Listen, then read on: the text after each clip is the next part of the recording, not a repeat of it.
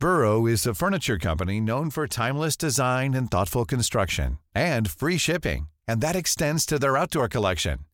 Their outdoor furniture is built to withstand the elements, featuring rust-proof stainless steel hardware, weather-ready teak, and quick-dry foam cushions. For Memorial Day, get 15% off your Burrow purchase at burrow.com slash ACAST and up to 25% off outdoor. That's up to 25% off outdoor furniture at burrow.com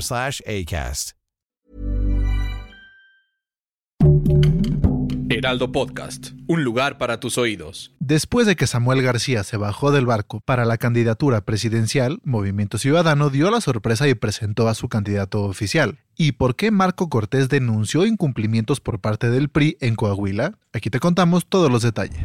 Esto es Primera Plana, Ruta 2024 de El Heraldo de México.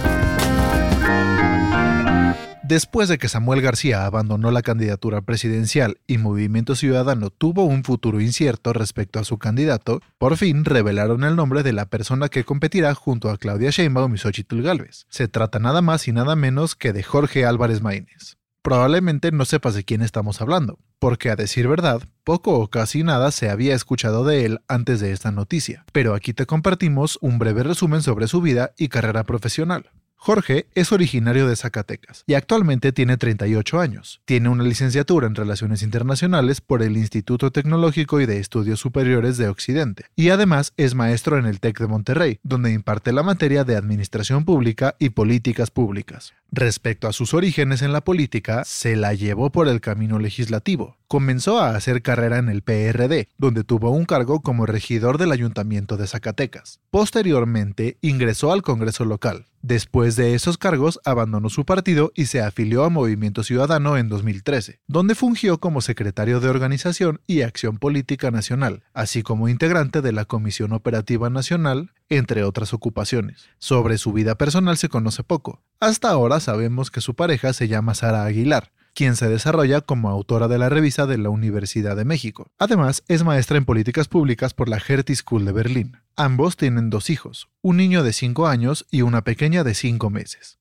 Probablemente en los próximos días se siga revelando información sobre el candidato de Movimiento Ciudadano, así que tendremos mucha tela de dónde cortar, sobre todo porque Samuel García anunció que coordinará la campaña de Álvarez. Probablemente veamos el regreso de la campaña Fosfo Fosfo a la presidencia. Si quieres estar bien informado sobre las elecciones del próximo 2 de junio, no te pierdas la cobertura Ruta 2024 a través de todas las plataformas del Heraldo de México. Escríbenos en los comentarios qué te parece este episodio.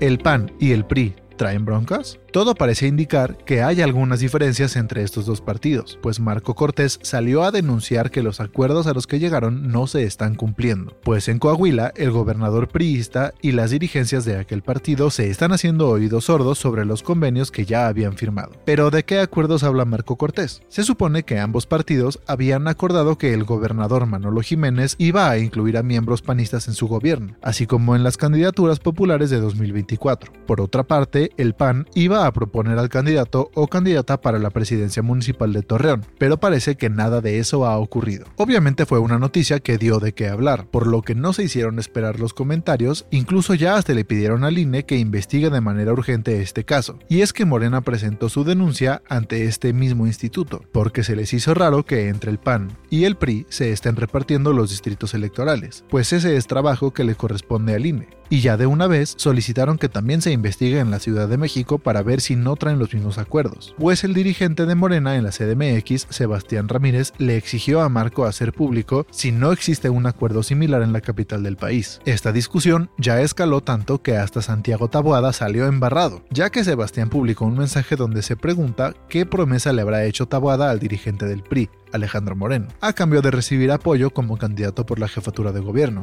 En los próximos días veremos el desenlace de esta discusión y si no afecta a la alianza del Frente Amplio. Y aunque todavía faltan cinco meses para las elecciones donde se renovarán gubernaturas y la jefatura de gobierno de la CDMX, desde ahorita podemos ir midiendo el terreno y darnos una idea de cómo pueden quedar los resultados del 2 de junio. Es por eso que en el Heraldo de México, junto a la casa encuestadora Poligrama, realizaron un sondeo para conocer las preferencias de la población respecto a qué partido le gustaría que gobernara. En la Ciudad de México, la gente elige con 47.7% a Morena. En Chiapas, Morena también aventaja con el 53.5%. Para Morelos, de nuevo las fuerzas guindas se hacen presentes con el 49.6% de preferencia. En total, Morena lleva la de ganar en seis de los nueve estados que buscan nuevo gobernador, de tal forma que Jalisco, Guanajuato y Yucatán tienen la posibilidad de ser gobernados por Movimiento Ciudadano y las diferentes alianzas entre PAN, PRI y PRD. Pero esto solo es el inicio y las preferencias pueden cambiar en cualquier momento, así que nada es seguro. Conoce los resultados completos de las encuestas realizadas por el Heraldo de México en conjunto con Poligrama. Te compartimos los links en la caja de descripción de este episodio.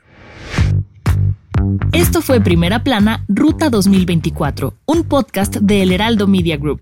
Sigue toda la cobertura de las elecciones de 2024 con un nuevo episodio de este podcast cada viernes. Síguenos en Instagram y TikTok como arroba El Heraldo Podcast y en Facebook, Twitter y YouTube como El Heraldo de México. Hasta la próxima semana.